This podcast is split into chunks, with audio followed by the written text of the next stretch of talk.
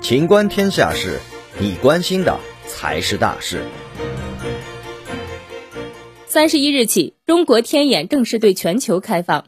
记者从中科院国家天文台获悉，本着开放天空的原则，中国五百米口径球面射电望远镜“中国天眼”于北京时间二零二一年三月三十一日零点向全世界天文学家发出邀请，征集观测申请。所有国外申请项目统一参加评审，评审结果将于七月二十日公布。观测时间将从八月开始。中国天眼是目前世界上最大、最灵敏的单口径射电望远镜，能够接收到一百多亿光年以外的电磁信号。自二零二零年一月对国内开放运行以来，这一具有我国自主知识产权的重大科研基础设施运行稳定可靠，已发现三百余颗脉冲星，并在快速射电报等研究领域取得重大突破。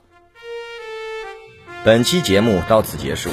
欢迎继续收听《秦观天下事》。